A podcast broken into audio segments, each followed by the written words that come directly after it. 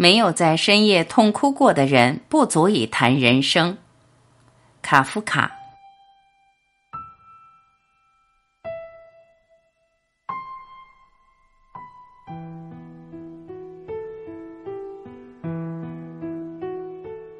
所有的煤都用光了，煤桶空了，铲子没有用了，炉子散发着凉气，屋子里充满了严寒。窗外的树僵立在白霜中，天空犹如一块银色的盾牌，挡住了向他求救的人。我必须有煤，我不能冻死。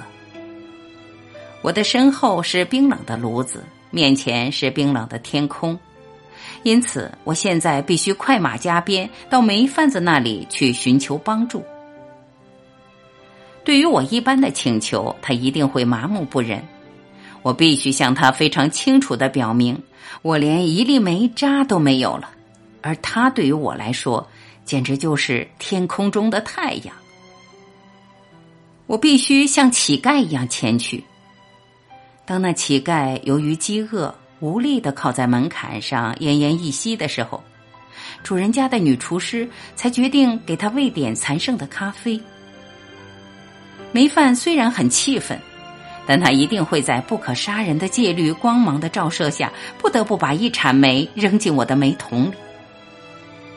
怎样前去，无疑会决定此行的结果。所以我骑着煤桶去，像骑士那样，我双手抓住桶把手，一个最简单的配具，费力的转下了楼梯。但是到了楼下，我的桶就上升起来，了不起，真了不起！那些伏在地下的骆驼，在指挥者的棍棒下晃晃悠悠的站立起来时，也不过如此而已。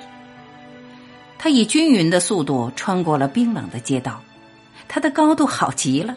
有几次我被升到了二楼那么高，但从来没有下降到门房那么低。我异乎寻常的高高漂浮在门贩的地下室门前。那贩子正蹲在地下室的一张小桌子边写着什么。为了放掉屋里多余的热气，他把门敞开着。煤店老板，我急切的喊，低沉的声音刚一发出，便被罩在呼出的哈气中，在严寒中显得格外浑浊。老板，求你给我一点煤吧，我的煤桶已经空了。所以我都能骑在它上面了。行行好，一有钱我就马上付给你。煤饭把手拢在耳朵边，我没有听错吧？他转过身问他妻子，他正坐在炉边长凳上织毛衣。我听得对吗？有一个买主。我什么都没有听到。那妇人说。他织着毛衣，平静的喘着气，惬意的背靠着炉子取暖。哦，是的，我喊道：“是我，一个老主顾，忠诚老实，只是当下没有法子了。”老婆，煤贩子说：“是有一个人，我不会弄错的，一个老主顾，肯定是一个老主顾，说话才这么中听。”你这是怎么了，老头子？妇人把手中的活儿贴在胸脯上，停顿了一下，说：“谁也没有，街道是空的。我们给所有的顾客都供了煤，我们可以把门店关几天休息一下子。可我还在这儿，坐在煤桶上。”我喊着，没有知觉的眼泪冷冰冰的，模糊了我的双眼。请向上面看一下，你们会立刻发现我的。我求你们给我一铲煤，如果你们能给我两铲，那我就会高兴的发疯。其他顾客确实都关照了，但还有我呢。但愿能听到煤在桶里发出咯咯的滚动声。我来了。煤贩子说着，便迈起他那短腿，上了地下室的台阶。可那妇人抢先一步站在他面前，紧紧抓住他的胳膊说：“你待着，如果你坚持要上去的话，那就让我上去吧。想想你夜里那吓人的咳嗽声，为了一桩生意，而且是臆想出来的生意，就忘了老婆孩子，也不想要你的肺了。好，我去。告诉他我们仓库中所有煤的种类，价格我在后面给你报。好吧。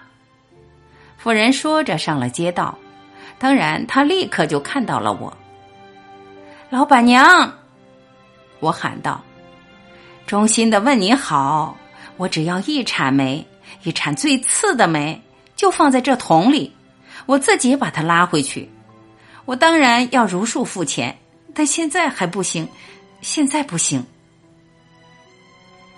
现在不行。这几个字如同一声钟响，它又刚好和附近教堂塔尖上传来的晚钟声混合在一起，足以令人神魂颠倒。他想要点什么？煤饭问道。什么都不要。妇人向下面大声喊：“外面什么都没有，我什么都没有看见，什么都没有听见，除了六点的钟声。我们关门吧，天太冷了。”他什么也没有听到，什么也没有看到，但他却解下他的围裙，试图用它把我赶走。遗憾的是。他成功了。我的美桶具有骑乘动物的一切优点，它没有反抗力，它太轻了，一个妇人的围裙就能把它从地上驱赶走。你这个恶魔！当他半蔑视、半得意的在空中挥动着手，转身回电时，我回头喊着：“你这个恶魔！我求你给一铲最次的煤，你都不肯。”于是我爬上冰山，让自己永远消失。